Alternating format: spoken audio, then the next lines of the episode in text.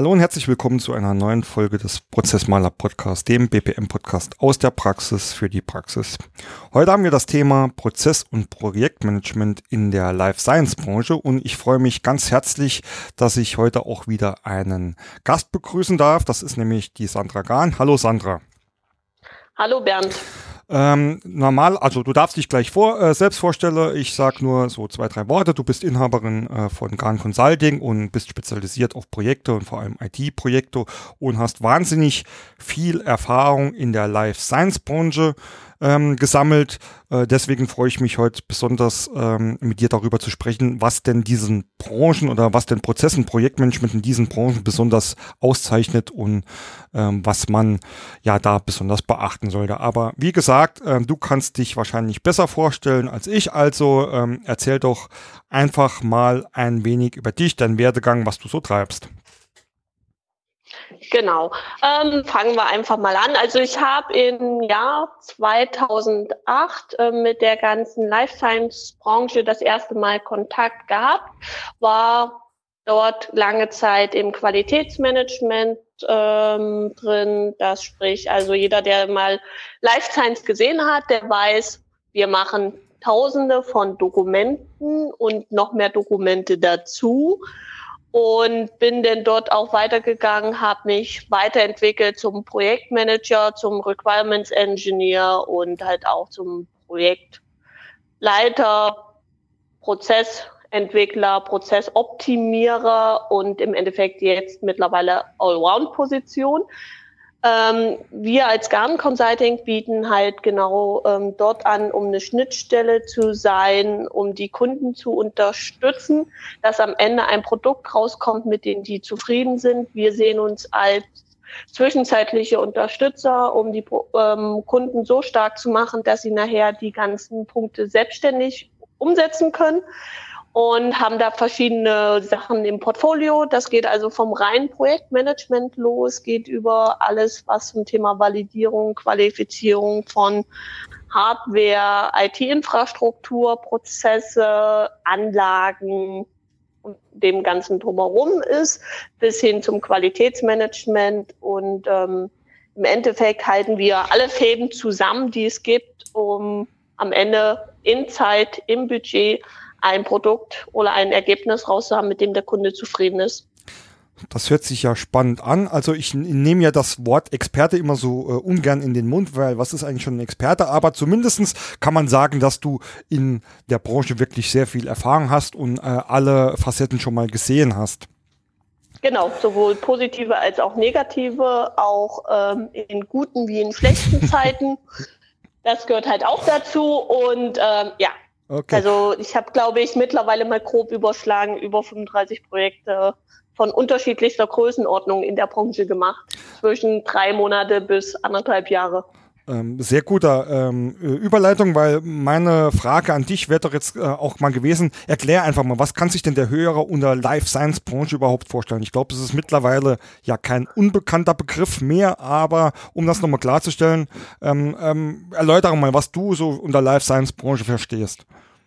Genau, also jeder versteht ein bisschen was anderes darunter. Das ist halt mal kein geschützter Begriff an sich. Für mich ist Life Science Branche alles um die pharmazeutische Industrie, Medizinprodukteindustrie, auch Kosmetik. Industrie gehört mittlerweile dazu, Food, also Lebensmittel ähm, und die ähm, es gibt auch spezielle, zum Beispiel Logistikunternehmen, die sich auf den Transport von Arzneimitteln mhm. ähm, spezialisiert formen und die gehören nämlich auch zum erweiterten Kreis des, der Life Science Industrie und ähm, potenzieller mhm. Kunden, mhm. die man dort beglücken könnte. Genau, also so ähnlich hätte ich das dann ähm, auch zusammengefasst.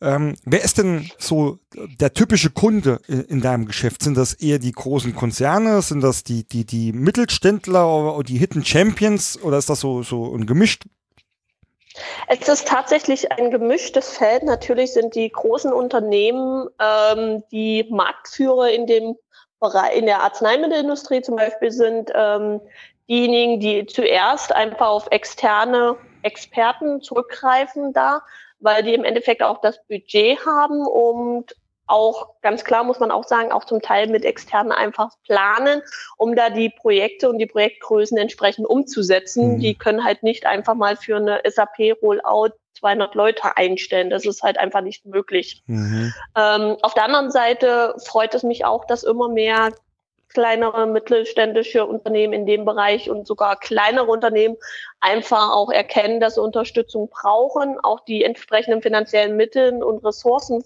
freisetzen, um sich halt dort Expertise reinzuholen, mhm. um halt zum Beispiel ihr QM-System neu aufzubauen und dann halt hinterher zu sagen, super Auditierung des ISO 9001 mhm. System zum Beispiel erfolgreich geschafft und dann entstehen dort auch häufig sehr langfristige Partnerschaften.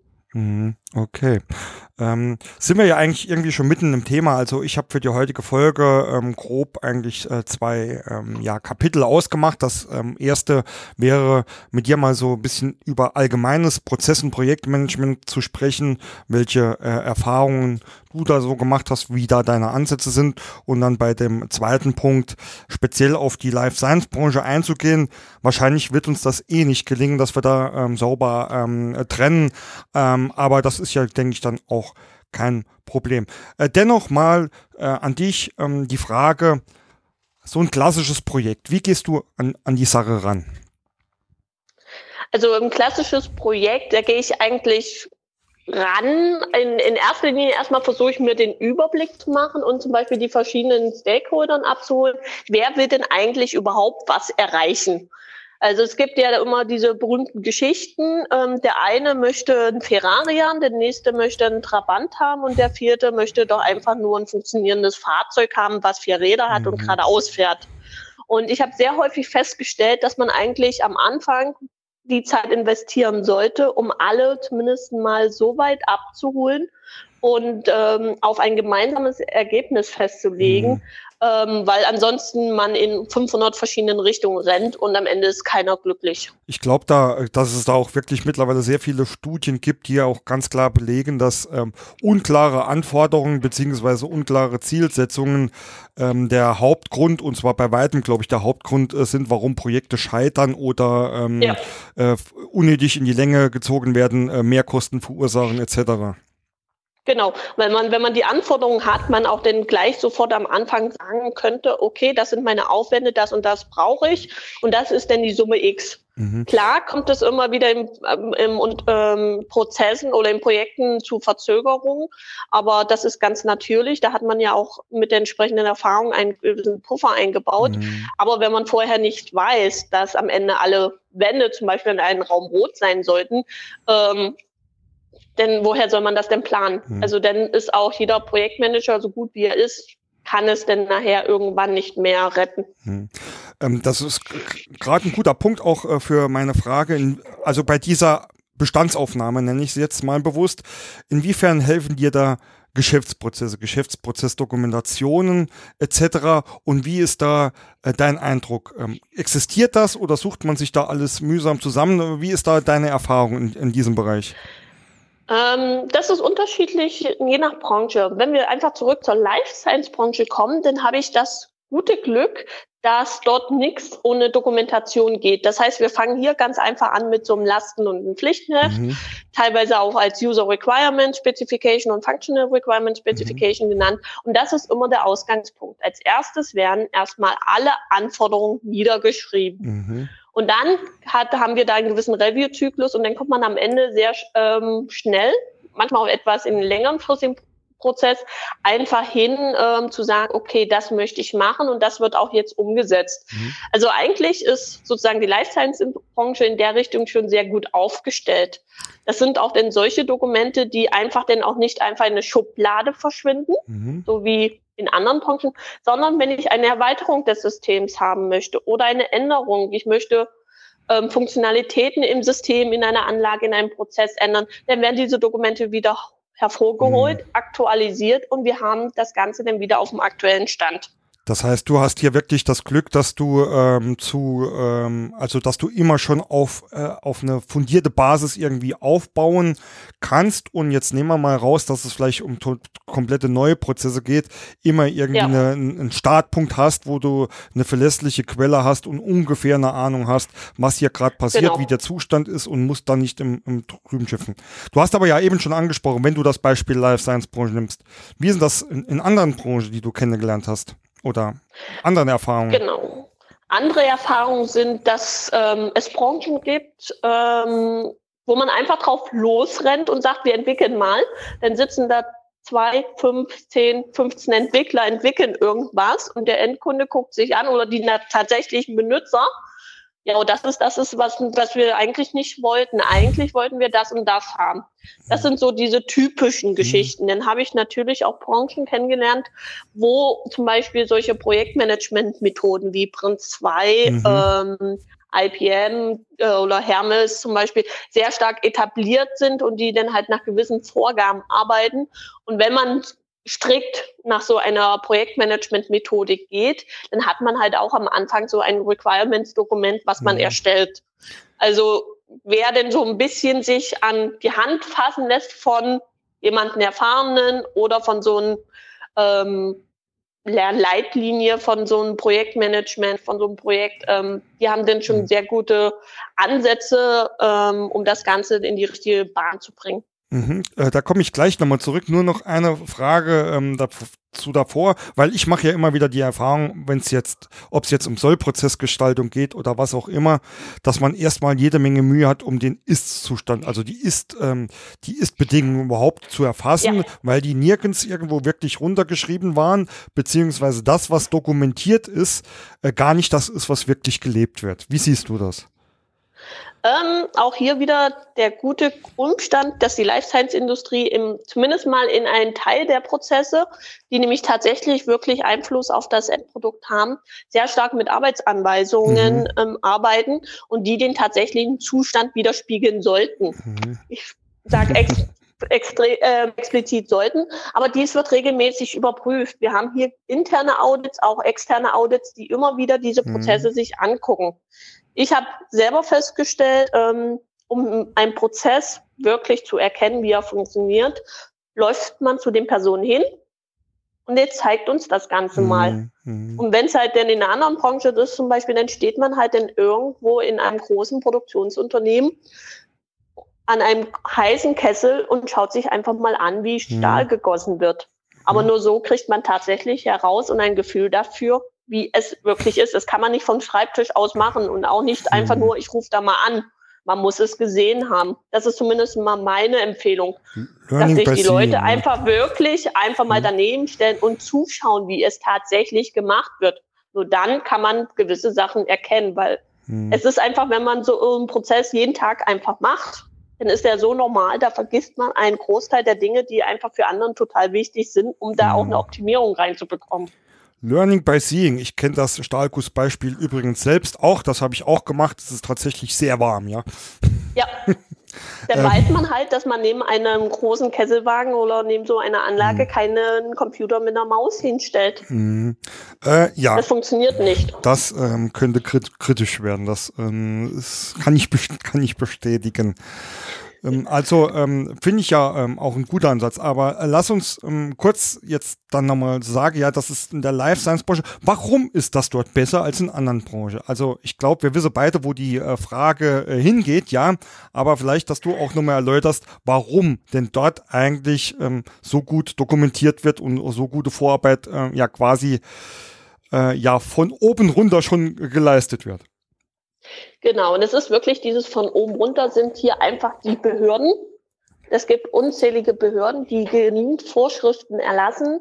Und ähm, wenn ich zum Beispiel eine Arzneimittelzulassung haben möchte, muss ich halt nachweisen, dass ich diese Anforderungen erfülle. Mhm. Und das Ganze ist nicht einfach nur so um Geldmacherei oder einfach Papier auszufüllen oder sonstiges, sondern im Vordergrund steht immer die Patientensicherheit. Beim Medikament kann ich halt nicht sehen, ob es ob es in dem Zustand, wie ich es bekomme, überhaupt noch ähm, zu mir nehmen darf, ob das noch die gewisse Konsistenz hat. Also ein praktisches Beispiel.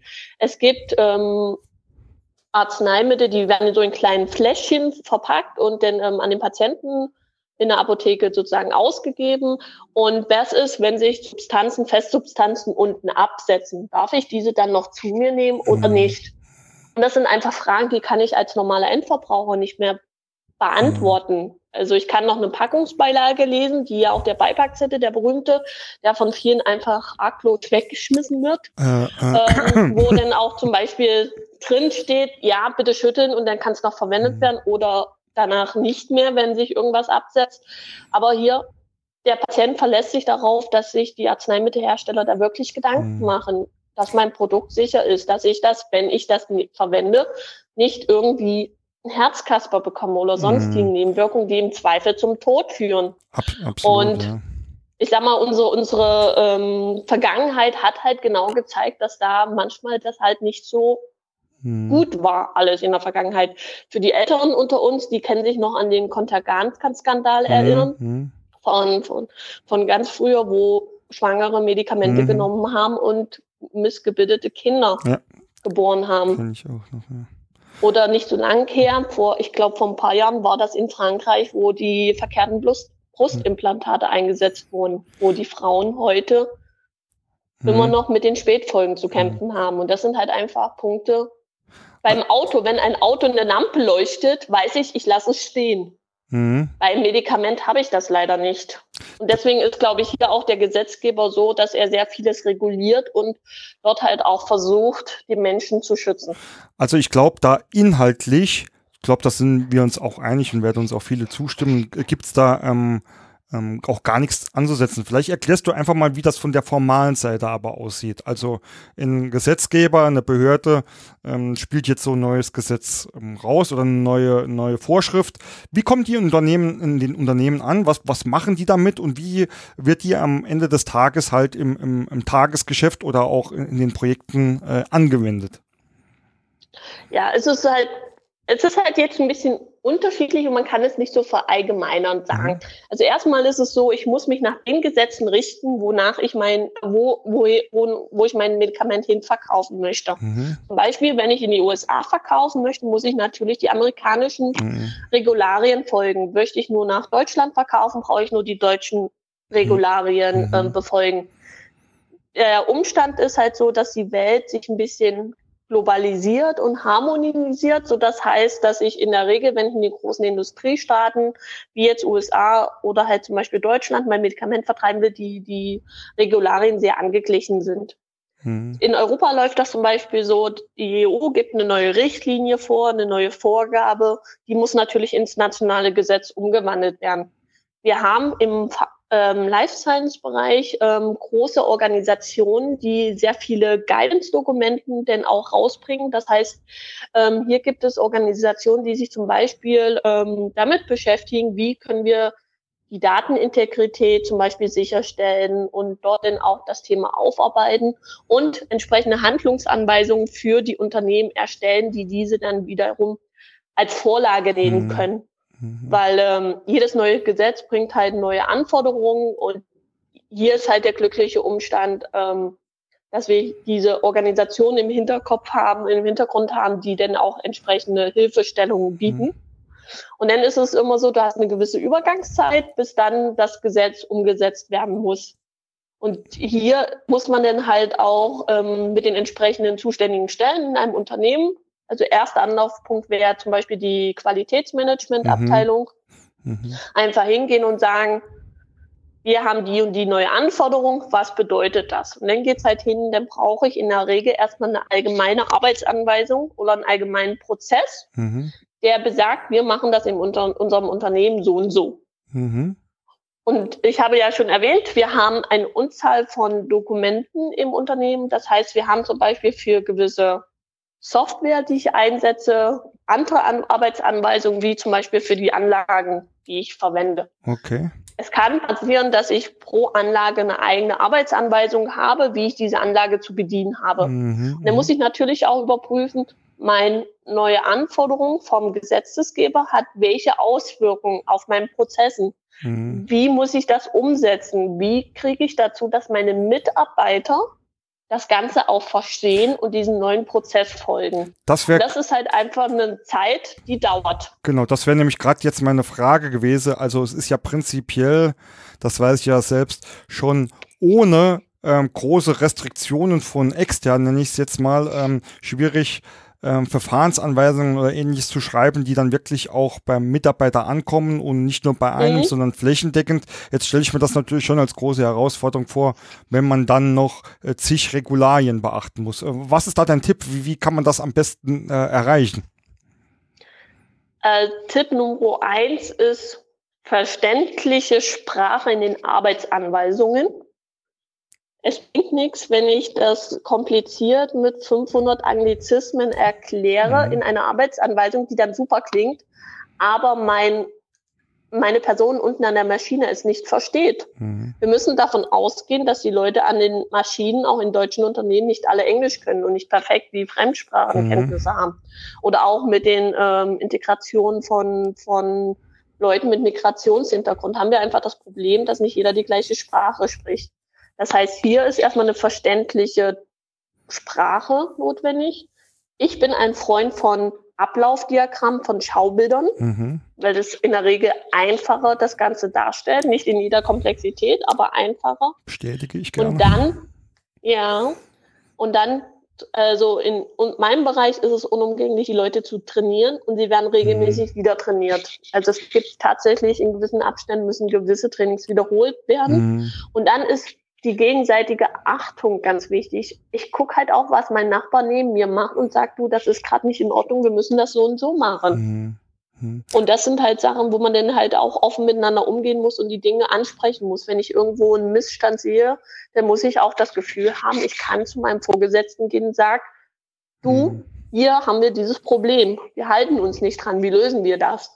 Und wenn man dann gesamtheitlich zusammenarbeitet, kriegt man das Ganze schon hin dass man diese Anweisung folgt. Und mhm. in meinem Bereich ist halt so, dass die meisten schon wissen, es gibt solche Anweisungen und ich halte mich daran. Also da ist eine sehr große Awareness da, einfach auch, weil die wissen, am Zweifel stirbt am Ende der Patient. Das ist in der Regel äh, meistens so. Also ja, ich begrüße ja auch diesen persönlichen ähm, ja, Faktor oder auch ähm, diese Feedback-Kultur. Ähm, ja. Ich, ich glaube, da geht's auch immer äh, mehr hin, beziehungsweise, äh, was ich auch immer so ein bisschen proklamiere, einfach zu sagen, äh, dass ähm, äh, der Nutzer im Endeffekt bei einer ähm, ja, Gestaltung einer solchen Dokumentation auch immer im Vordergrund stehen sollte und halt nicht die Strategen oder die Theoretiker hinten dran, die das sicherlich alles verstehen, die da sicherlich einen sehr ausgebufften Plan haben, aber oft auch weit über das Ziel hinausschießen. So ist auf jeden Fall meine Erfahrung. Ähm, Vielleicht jetzt nicht ganz zum Thema, es würde mich jetzt einfach mal so äh, per se interessieren, weil du ja auch ähm, schon gesagt hast, da an den Maschinen und ähm, äh, etc. Äh, wie, wie weit ist denn so das Thema Industrie 4.0 äh, in diesen Branchen? Also zu sagen, da wird schon an der Anlage gegebenenfalls ähm, über entsprechende Hilfestellung auch bei den Abläufen unterstützt? Also es ist tatsächlich so, dass sehr viel Software unterstützt erfolgt. Es ist auch so, dass das ganze Thema Big Data ähm, mhm. Einzug hält in dieser Branche. Ähm, wenn wir einfach in die Zukunft schauen, wird es da sehr viele ähm, Änderungen auch zukünftig geben. Wir haben die Anforderung, dass einfach der Gesetzgeber verlangt, wenn ich am Ende ein Medikament verkaufe, muss ich nachweisen können, woher kommen alle meine Inhaltsstoffe mhm. in dieser Tablette einfach. Ähm, das sind also das ganze Tracking wird ähm, sehr stark gerade ausgebaut. Mhm. Ähm, auch äh, die Herstellung muss halt aufgrund des Kostendruckes ähm, günstiger erfolgen. Ähm, auch so eine, so eine Entwicklung von so einem neuen Medikament verschlingt Unmengen an Geld. Bis ich mhm. ein Medikament zugelassen habe, bin ich Millionen Euros los. Mhm. Nicht jedes Medikament kommt halt durch, so dass man dann versucht, auch die Produktion dahingehend einfach zu vereinfachen, zu, zu die Komplexität rauszunehmen mit zum neuen Maschinen. Auch ähm, an der einen oder anderen Stelle werden jetzt schon Roboter eingesetzt, noch nicht so in dem Maßen, wie es zum Beispiel in der Automobilbranche zum Teil schon vorhanden ist, weil es ist bei uns alles etwas langsamer. Wir müssen es testen, wir müssen sicherstellen, dass die Qualität halt einfach da ist, wir müssen gucken, dass die Dokumentation da ist. Mhm. Wer übernimmt einfach am Ende die Haftung, wenn ein ähm, Roboter was verkehrt abpackt? Also das mhm. sind ähnliche Diskussionen, die wir halt auch beim autonomen Fahren zum Beispiel haben, haben wir auch in der Life Science Industrie. Aber da sind sich zumindest mal alle einig. Ähm, wir werden dort in den nächsten Jahren extreme Verwandl äh, Veränderungen haben, auch in der Auswertung zum Beispiel von Patientendaten. Wie geht's meinem Patienten, wenn er gewisse Medikamente einnimmt, dass auch diese Rückspiegelung mit Nebenwirkungen oder ihm ist danach ein bisschen übel oder sonstige mm. Sachen, das wird alles wesentlich schneller und effektiver laufen. Mm. Die ersten Geschichten sind ja auch schon im, im Einsatz, wo Versicherungsunternehmen einfach kommen und einfach die Daten von dem Versicherungsnehmer auswerten. Wenn er sich gesund ernährt, sich Sport treibt, hat er einen günstigeren Beitrag. Mhm. mhm. Und ich kann mir schon vorstellen, dass auch hier diese Zusammenarbeit zwischen den Herstellern, den Apotheken und den Patienten am Ende und auch den Ärzten ähm, sich das Ganze zum Guten wendet und auch für den Patienten am Ende es besser ist. Hm. Also Weil die Daten viel schneller hin und her fließen und besser ausgewertet werden können. Also hier sind große Potenziale und große Chancen für die verschiedenen Unternehmen einfach da. Hm. Also ich glaube auch, da wird ähm, sich äh, noch sehr viel Spannendes tun in den nächsten ähm, sage ich mal, fünf bis zehn Jahren äh, wird sich das wahrscheinlich ähm, ja sehr, sehr rasant ähm, weiterentwickeln. Ähm, ich, also du hast ja vorhin schon ähm, auch erwähnt, dass es da, ähm, ich sage jetzt mal, sehr starke äh, QM-Abteilungen in den Unternehmen gibt. Ist denn das dort die äh, Hauptanlaufbasis für Prozessthemen? Oder wie kann ich mir vorstellen, wie sind solche Unternehmen äh, strukturiert, um da wirklich das Thema Prozesse und Projekte ähm, ja, sinnvoll miteinander in Einklang zu bringen? Ähm, in der Regel sind um Prozessveränderungen, Prozessanpassungen in der die QA die erste Anlaufstelle, mhm. weil die mhm. genau wissen, okay, das bedeutet das und das, wir müssen jetzt das und das machen und die können auch die entsprechenden ähm, Veränderungen initiieren. Mhm. Ähm, zum Thema Projekte, das ist ein Zusammenspiel von verschiedenen Abteilungen. Ich denke mal, eine Abteilung wird feststellen, oh, ich möchte eine neue Software haben oder ich möchte eine neue Anlage haben oder ich möchte hier was Größeres verändern. Und dann gehen die schon hin, machen sich eine Idee, machen sich einen Plan, wie könnte das Ganze gehen. Und dann ist es ein ganz normale Projektgeschäft. Du holst dir die verschiedenen anderen äh, mhm. Synergieträger rein, du holst dir die Stakeholder rein und sagst, okay, ich habe jetzt den Plan, dass A jetzt verändert wird dahingehend und was bedeutet das von eurer Seite? Und dann kommen halt auch dort weitere Impulse. Mhm. Also meine Erfahrung ist, dass hier ein sehr großes Zusammenspiel in den einzelnen Unternehmen einfach da ist und auch da sein muss, um halt das Ganze auch effizient durchzuführen, mhm. weil sonst sitze ich halt zum Beispiel an einer äh, Windows-Umstellung halt zum Beispiel einfach mal mehrere Jahre. Mhm. Das kann nicht Sinn und Zweck von dem Ganzen sein. Nee, absolut nicht. Ähm, also, wenn ich jetzt ähm, aus meiner Erfahrung so die Prozesse jetzt, ich sag mal, ein bisschen kategorisieren würde, ich sehe es, ähm, ich sehe da immer zuerst mal die Trennung ähm, oder ja, ich sage jetzt bewusst Trennung zwischen Geschäftsprozessen und IT-Prozessen und wenn ein Unternehmen dann noch Qualitätsmanagement betreut, äh, nenne ich es jetzt einfach mal die Qualitätsprozesse. Wie siehst du das Zusammenspiel in, in diesen Branchen da? Wie funktioniert das? Ähm, ich kenne es halt noch so oft, dass oft noch so, ja, mehr oder weniger jeder sein eigenes Süppchen kocht und dann nur an, ja, wenn es kritisch wird, irgendwann mal die Köpfe zusammensteckt.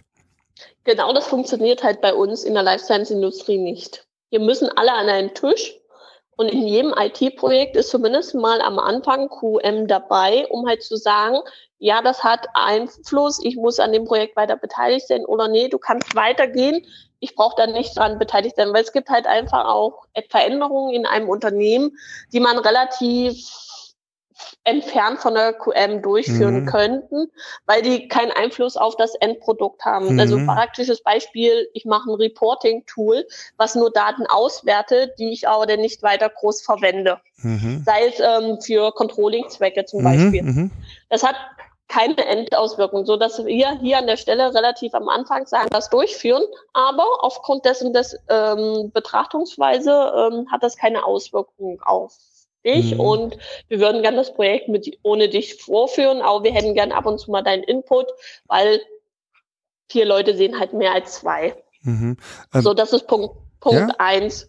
Punkt zwei ist, jede Veränderung, auch wenn ich die an der Anlage mache, sind das ein Zusammenspiel immer aus verschiedenen Leuten also, oder verschiedenen Abteilungen. Ich habe den Anlagenbauer, ich habe zum Beispiel den, die Abteilung, die am Ende die Anlagen bedient. Ich habe die IT-Abteilung, mhm. die gegebenenfalls die Software zu der Anlage betreut.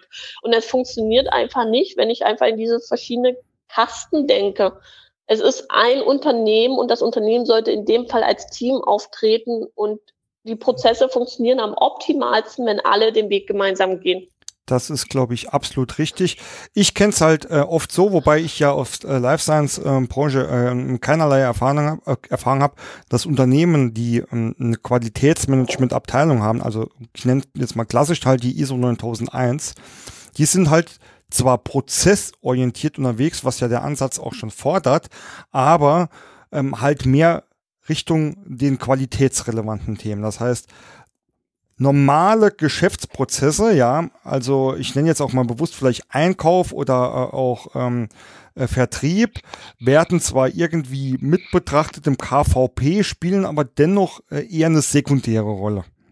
Kennst, mhm. kennst, kennst du das? Also, da, dass sich da QM immer noch so ein bisschen separiert, vielleicht auch jetzt nicht aus Life Science Branche, sondern aus anderen Bereichen?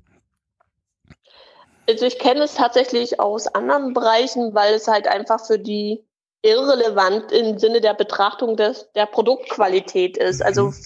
ähm, aus anderen Bereichen kenne ich es halt wirklich, die Produktqualität steht im Vordergrund, alles, was darauf keinen Einfluss hat, ignoriere ich mal gekonnt. Mhm. Und das ist halt ein Problem, weil wenn ich zum Beispiel beim Einkaufen bessere Produkte einkaufe, kann ich am Ende auch bessere Produkte verkaufen. Das heißt, eine Lieferantenbewertung wäre an der Stelle schon sehr sinnvoll. Und selbst auch eine ISO 9001 ähm, sieht das Ganze ja immer mehr und immer mehr ganzheitlich. Mhm. Und ich muss zum Beispiel eine Lieferantenbewertung heute machen. Also mhm. beziehungsweise es ist eine starke Vorgabe von der von den ISO-Auditoren und wenn ich das nicht mache, brauche ich eine Begründung. Warum mache ich das nicht? Äh, absolut richtig. Vielleicht, vielleicht nicht immer die Auswahlmöglichkeiten zwischen 20 Lieferanten auswählen zu können. Nichtsdestotrotz kann ich als Unternehmer auch Druck auf meine Lieferanten ausüben. Und ähm, am Ende möchte doch jeder das Bestmögliche für sein Unternehmen haben. Äh, absolut, da gebe ich dir äh, vollkommen recht. Ähm, ich, ähm, also ich glaube auch, dass die ISO 9001 jetzt auch zumindest durch die Revision im Jahr 2015 schon weitere Fortschritte gemacht hat. Aber meine Erfahrung ist dann, ähm, eben auch oft so, dass viele, jetzt will da jetzt auch niemand kritisieren, sondern einfach nur mal wirklich äh, meine Erfahrung wiedergeben, die auch äh, ISO-zertifiziert sind, vor allem natürlich, also eigentlich ja nur im, im, im kleineren, mittleren äh, ähm, Unternehmensbereich, das tatsächlicherweise nur äh, tun, weil sie es müssen, weil sie zertifiziert sein müssen, aber das tatsächlich gar nicht leben, so wie es jetzt zum Beispiel in den Life Science Branchen ja gemacht wird. Das ist aber dann schade, weil dann frage ich mich, warum machen die Unternehmen die ketzerische Frage, warum macht ihr das denn, wenn ihr doch gar nicht danach lebt? Nur um alle zwei Jahre festzustellen, oh, der Auditor steht vor der Tür, wir müssen mal ganz schnell noch alles fegen. Ich glaube, denn ist, ist ein Fehler wirklich bei der Geschäftsführung da, weil die müssen verstehen, das Ganze bringt meinem Unternehmen was, das Ganze bringt einen Wettbewerbsvorteil und es bringt ja nichts, wenn ich zum Beispiel Zulieferer für die Pharmabranche sein möchte dann kommt halt auch mal der, der ähm, Arzneimittelhersteller bei mir vor Ort vorbei und mhm. guckt sich das Ganze an. Mhm. Das heißt, wir haben dann auf einmal noch mehr dieses, oh, ich muss das mal schnell fegen. Und, mhm. und ich kenne halt Unternehmen, die ganz klar gesagt hast, du hältst deine eigenen Qualitätsmanagementvorgaben nicht ein. Mhm. Das bedeutet für uns, wir haben enorm viele Aufwände, du bist leider als Lieferant für uns nicht tragbar. Hm. Da muss man sich halt wirklich hm. mal überlegen, auch von der Geschäftsführungsseite, weil ich glaube, das Problem liegt in der Regel dort, was die denn auch vorleben. Hm. Und ähm, manchmal hilft es halt auch dort zu überlegen, was ist in meinem Unternehmen hm. nicht korrekt gerade, damit wir das optimieren können und dann halt besser nach diesem Prozess hm. nehmen können, weil ich sag mal, wenn, ich, wenn alle das gleiche Verständnis von einem Prozess haben, arbeiten alle gleich und dann habe ich nicht, dass der eine halt dort aufhört, der andere dort aufhört und am Ende weiß ich zum Beispiel gar nicht mehr, wer, wo ist denn jetzt meine Bestellung, weil hm. jeder denkt, das Prozess, dieser Übergang zum nächsten Prozess ist halt an einer anderen Stelle. Hm, hm. Äh, absolut oder, richtig, ja. ja. Ja, oder Arbeiten werden dann doppelt gemacht, weil man es nicht besser weiß. Und, und ich glaube, dass das Signal von oben nach unten gehen muss, weil die haben den Einfluss auf ihr Unternehmen. Ich weiß, dass es an vielen Stellen sehr schwierig ist, mhm. aber dann, liebe Geschäftsführer oder liebe Manager, geht da einfach mal zu uns euren Kollegen vor Ort und redet mit denen. Auch mhm. hier wieder.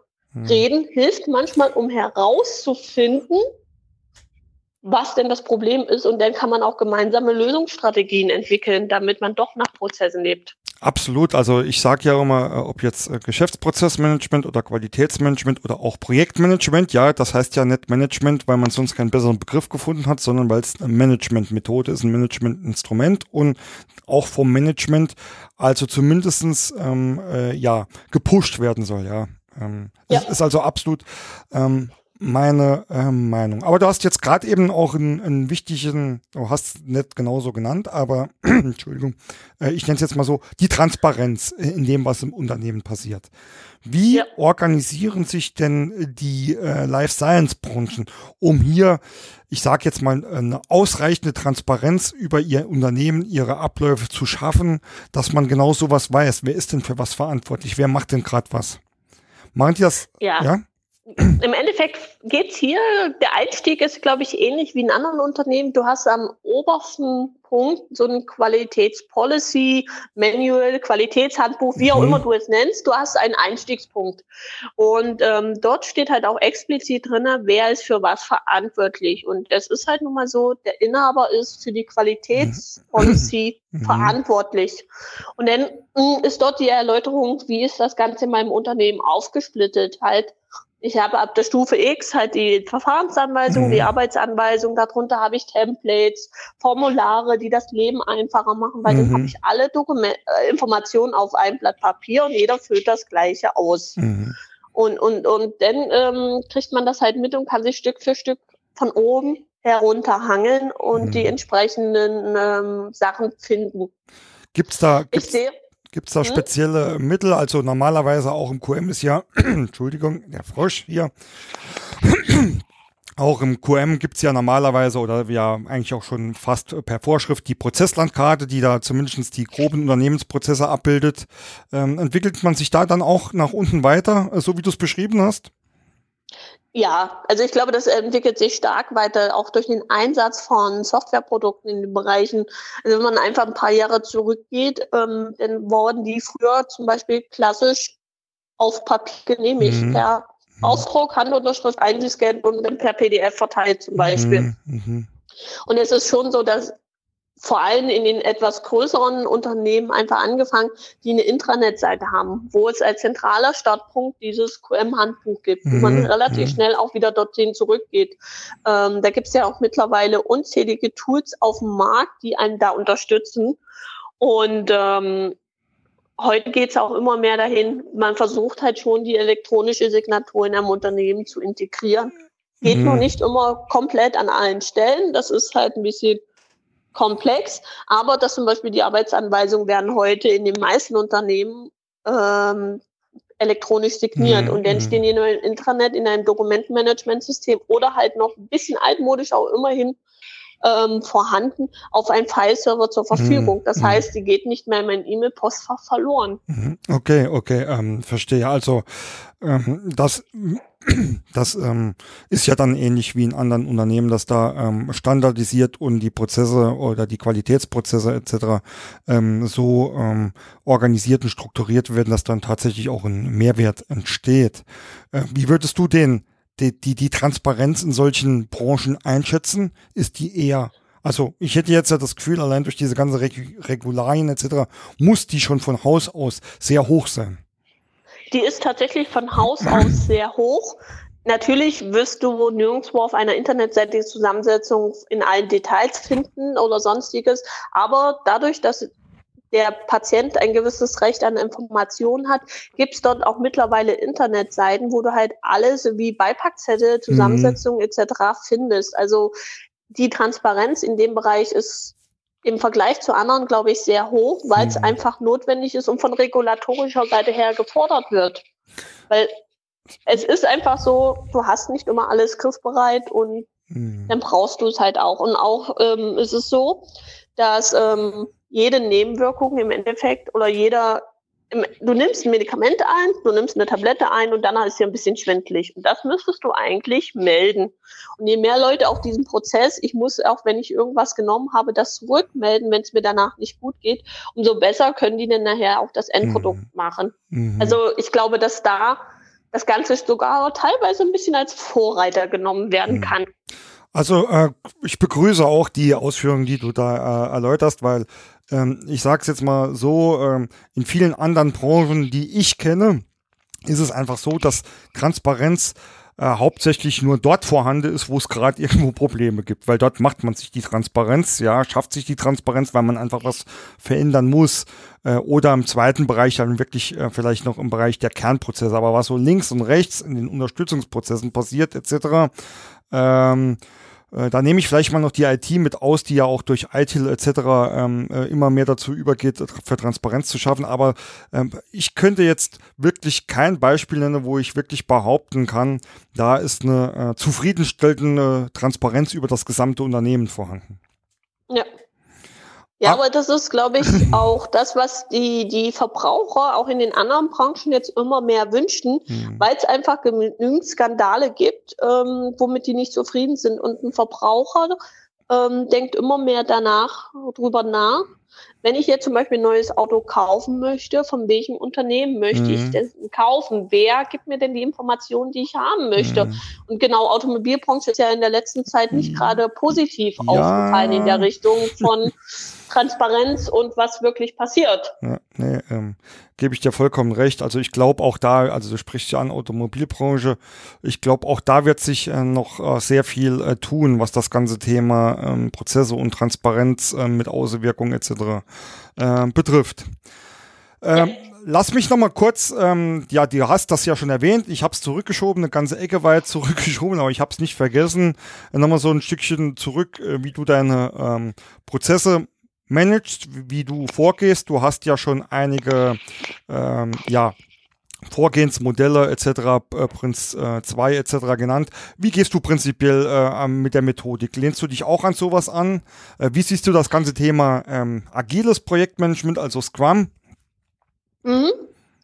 Also ich glaube, also ich, ich, ich habe die Verfolgung, ich lehne mich an eine Projektmanagement-Methodik an, passe die aber immer auf das Unternehmen an. Mhm. Es ist halt so, dass das Gleiche in unterschiedlichsten Unternehmen anders heißt. Und es bringt nichts, wenn ich in jedem Unternehmen die Leute umerziehe, als einfach nur eine Person umerziehe. Mhm. Weil dann heißt mhm. es halt in dem Fall nur so. Mhm. Und das ist, ähm, ich muss die Sprache meiner Kunden sprechen. Und nur dann gehen die auch mit mir dieses Projekt erfolgreich durch. Mhm. Ähm, es ist, glaube ich, nicht Sinn, ähm, nicht unbedingt ähm, notwendig, dass man sich strikt nach einer Methodik ähm, alles die Projekte macht. Weil sich, wenn man sie Methodiken im Detail vergleicht, sind die doch alle sehr ähnlich, sprechen mhm. auch von den gleichen Geschichten, benennen es nur immer unterschiedlich. Mhm. Was das ein bisschen schwierig ist in der Vergleichbarkeit oder in der sonstigen Macht. Ähm, ja. Mhm. Und ja. Ja, erzähl noch weiter. Der war noch ein zweiter Teil der Frage, die ich verloren habe. Äh, dann stelle ich die Frage ganz agil einfach nochmal. Ah, das war diese Geschichte. Ja, auch solche agilen Methoden finden doch immer wieder den Einzug in den Bereichen. Hm. Ist halt immer ein bisschen schwierig, weil wir haben halt so klassische Vorgehensweise ist, wir beschreiben die Requirements, wir machen das Design, setzen um, testen, fertig. Mhm. Machen dann die Installation oder die Umsetzung in der Produktionsumgebung und gehen damit live. Mhm. Und in der agilen Methodik ist das ja so ein bisschen agiler. Genau. Und da muss man sich halt dann auch mit den entsprechenden Fachabteilungen ähm, so eine gewisse Vorgaben geben. Es muss einen Zeitpunkt X geben, wo ich mhm. einfach die Anforderung habe und wo ich denn dazu ein spezifiziertes Design habe und ein Testing erfolgreich mhm. stattgefunden hat. Es gibt immer Randbereiche in dieser ähm, Life Science Industrie, wo man das zuerst einführen kann, um zu gucken, funktioniert das? Ist das überhaupt das, was meine äh, Mitarbeiter an der Stelle überhaupt können? Mhm. mhm. Weil ich habe auch festgestellt, nicht jede Abteilung kann damit umgehen. Hm. Daher, aber es ist auch so, dass sich auch ähm, die License-Industrie mit solchen neuen Methodiken beschäftigen oder halt ähm, ganz spannendes Thema ist, ähm, wir gehen in die Cloud. Mhm. Das sind ja so mhm. modernere Geschichten, die für andere Unternehmen schon total normal sind, die aber jetzt auch Stück für Stück einfach Einzug erhalten und wo man sich auch damit auseinandersetzt, wie kriege ich das umgesetzt in mein Unternehmen, um aber gleichzeitig noch die regulatorischen Anforderungen hm. ähm, erfüllen zu können. Mhm. Ähm, ja, das äh, habe ich mir gedacht, dass das da auch langsam kommt. Vielleicht nicht ganz so einfach wie in anderen Branchen ist durch diese ganzen Vorschriften und Regularien. Aber auch nochmal kurz zurück zu, zu solchen Geschichten wie äh, Prinz, ähm, Prinz 2 etc. Also ich krieg ja auch ähm, äh, öfters mal Projektanfragen aus allen möglichen Branchen. Also ich will das jetzt äh, auch ne, gar nicht mal auf die ähm, Life Science Branchen beziehen, mhm. äh, in denen dann gefordert wird, ähm, du musst Prinz 2 äh, zertifiziert sein oder was es da halt äh, alles gibt, also einer von diesen Methoden. Und was ich mich immer frag, ähm, ob das denn sinnvoll ist oder wirklich ein Muss ist, dass man genau diese Methodik beherrscht. Also ich habe früher ja viel Projektmanagement gemacht, ohne von irgendwie einer Methode zertifiziert zu sein. Deswegen beschäftige ich mich mittlerweile auch so wenig damit, um es wirklich einschätzen zu können. Wie siehst du das? Also ich glaube, dass man hier mit den Unternehmen einfach auch in Kontakt treten muss und nachfragen muss, was ist denn der Hintergrund von dem, ähm, warum du dies verlangst. Mhm. Weil es heißt ja auch nicht, nur weil ich das Zertifikat habe, dass ich tatsächlich Projektmanagement kann. Genau, sehe ich auch so. Ja. Das ist ja eigentlich auch wie in der Schule. Nur weil ich eine Eins habe, heißt es ja nicht, dass ich es kann, sondern vielleicht heißt es ja auch nur, ich kann gut auswendig lernen. Mhm. Und, und ähm, ich gehe hin ähm, und sage den Unternehmen, wenn du das unbedingt haben möchtest, gerne. Ich habe es nicht. Wenn du mit mir zusammenarbeiten möchtest, dann bringe ich dir die Erfahrung mit. Und die Flexibilität, mhm. mich genau auf deine Projektmanagement-Methodik mhm. einzustellen. Mhm. Es gibt Branchen, also zum Beispiel in der Schweiz im öffentlichen Dienst ist es gesetzlich definiert, dass du Hermes nehmen musst. Mhm. Da hat man keine andere Methodik, mhm. äh, keine andere Möglichkeit, um rauszukommen. Aber in den, in, in den anderen Projekten, ähm, es hilft ja auch, es nimmt ja auch keiner das Lehrbuch-Vorgehensmodell. Also ich habe es zumindest noch nie gesehen. Ich nehme das Lehrbuch-Vorgehensmodell und packe das auf mein Unternehmen. Es gibt ja immer Unternehmensbesonderheiten. Also darauf wollte wollt ich auch hinaus, oder beziehungsweise das ist genau meine Meinung, ähm, äh, dass ich ähm, noch nie was, also ob es jetzt Projektmanagement oder Prozessmanagement-Methoden sind, niemals was gesehen habe, was in der Theorie, äh, in der Praxis umgekehrt genauso funktioniert wie in der Theorie. Ja. ja. Weil der Menschfaktor halt mal reinkommt und wir Menschen sind halt ein bisschen anders als so ein Lehrbuch. Zum Teil, ja. Äh, Sandra, ähm, bis jetzt viel Spannendes gehört. Vielleicht mal so ähm, zum, zum Abschluss kommt auch, wenn du jetzt ähm, speziell nochmal auf die Life Science Branchen so die Herausforderungen in der Branche oder in den Projekten auch zusammenfassen würdest. Was, was treibt dich da äh, wirklich an? Mit was hast du vielleicht auch bewusst immer wieder zu kämpfen? Äh, was bleibt dir da ähm, besonders zum Rausstellen ähm, im Gedächtnis? Also die Herausforderung ist es tatsächlich, die unterschiedlichen Punkte zusammenzubringen. Der eine möchte halt ganz schnell entwickeln zu einem kostengünstneutralen Punkt, wenn es geht noch. Und der andere sagt, nein, stopp, wir müssen erst die Dokumentation fertig machen. Das ist eigentlich die Herausforderung Nummer eins. Mhm. Der Projektleiter möchte sein Projekt umgesetzt haben und die QA möchte halt äh, die Dokumentation dazu haben. Und das muss man halt wirklich einnorden und sich gegenseitig zu verstehen. Und ähm, die Herausforderung Nummer zwei ist tatsächlich auch ähm, die Veränderung, die in der Gesellschaft ankommt, die Digitalisierung, Industrie 4.0 oder sonstiges auch immer weiter in diesen Unternehmen reinzubringen und die sozusagen auch die Möglichkeit geben, sich den neuen Methodiken zu öffnen, mhm. ohne da irgendeinen regulatorischen Aspekt auseinanderzusetzen. Mhm. Und dann ist die dritte Sache ist halt, dass es doch verschiedene regulatorische Anforderungen in den verschiedenen Ländern gibt und dass man mhm. da versuchen muss, da auch von Globalisierungssicht und vom Wettbewerbssicht doch immer eine weitere Harmonisierung zu bekommen.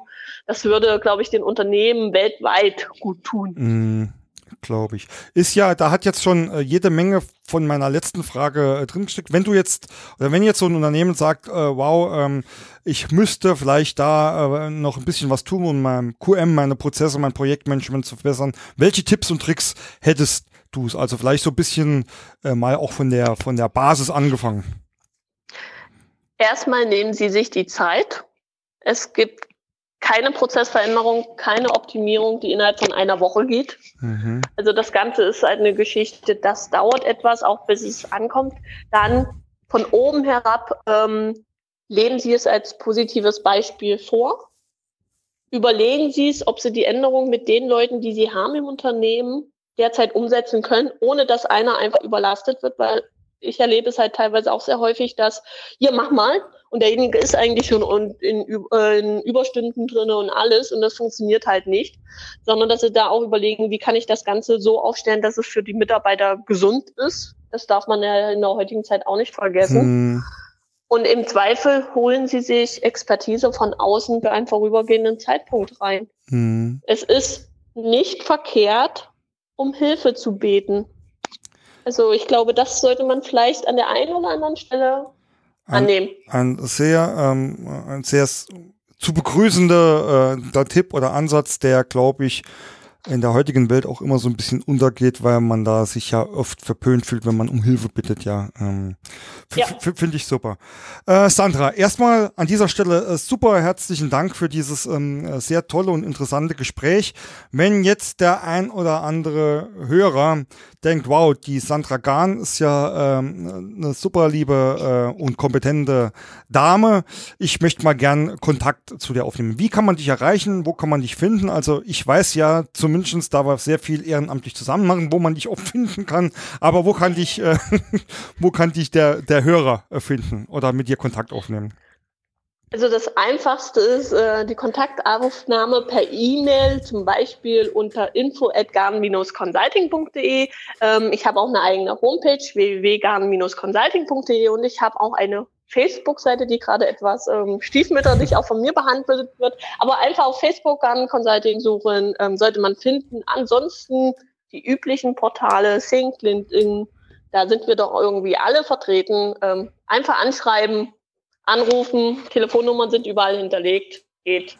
Werde ich natürlich entsprechend auch in den Shownotes verlinken. An dieser Stelle dann nochmal ähm, vielen Dank, liebe Sandra.